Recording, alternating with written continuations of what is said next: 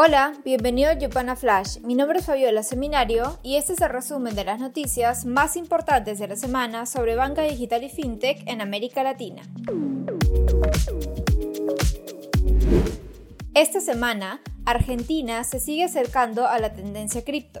El Banco Galicia, una de las principales entidades tradicionales del país, habilitó la compra, venta y custodia de criptos desde sus cuentas y a través de sus canales digitales lo que promete ser la patada inicial para que nuevos bancos aborden operaciones con activos descentralizados. La institución dijo en un comunicado que encuestó a sus usuarios y encontró que el 60% quería incorporar criptoactivos a su cartera de inversión, especialmente el público joven.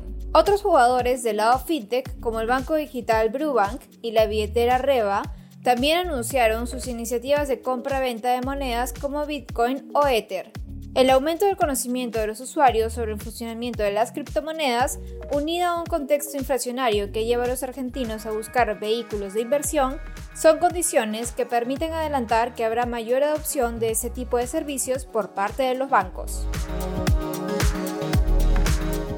En el ámbito de inversiones en la TAM, Zeppelin, una fintech chilena de pagos para pequeñas empresas, cerró una ronda de inversión Serie B codirigida por Avenir y Kasek por 111 mil millones de dólares. Los fondos serán usados para impulsar su plataforma de pagos B2B en sus mercados de Chile y México, además de explorar nuevos destinos.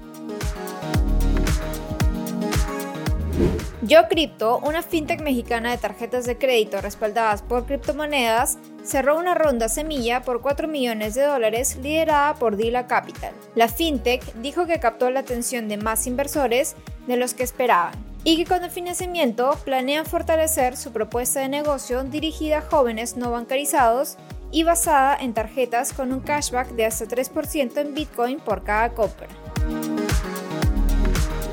En nuestra sección de Yupana Pro, la Superintendencia Financiera de Colombia abrirá en las próximas semanas la convocatoria para su sandbox regulatorio con énfasis en fintechs e iniciativas de finanzas verdes, libros de contabilidad distribuida y fuentes de información crediticia alternativa.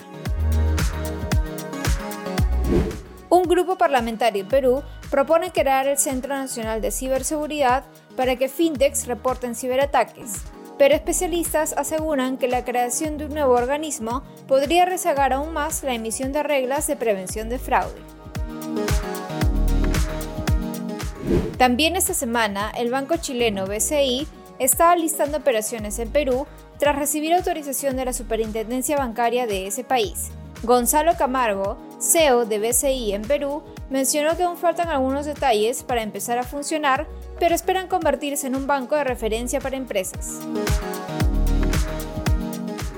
Asimismo, Shopee, gigante de comercio electrónico de Singapur, recibió la autorización del Banco Central de Brasil para operar como entidad de pago y emisor de dinero electrónico.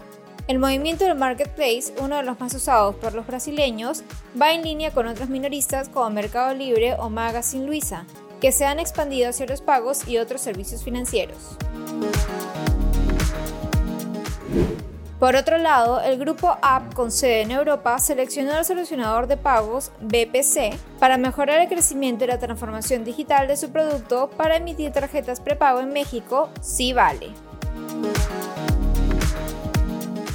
También, Veritran, desarrollador de soluciones low code y Spy Cloud, empresa de prevención de fraudes, se asociaron para ofrecer servicios de protección de identidad desde la creación y autenticación de cuentas hasta la mitigación del riesgo en las transacciones.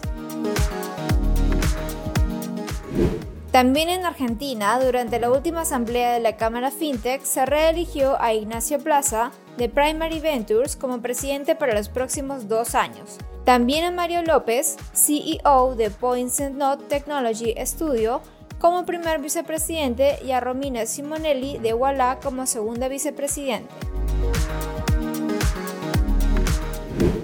Finalmente, facilitar los pagos es un negocio fundamental para la banca y las dinámicas competitivas en este mercado cambian cada vez más rápido con nuevas empresas, nueva tecnología e incluso nuevos modelos de negocio. Es así que traemos para ti un evento virtual sobre cómo mejorar los pagos bancarios, un espacio donde conversaremos sobre el nuevo estándar para pagos ISO 20022 que se está implementando a nivel global para movimientos entre instituciones financieras.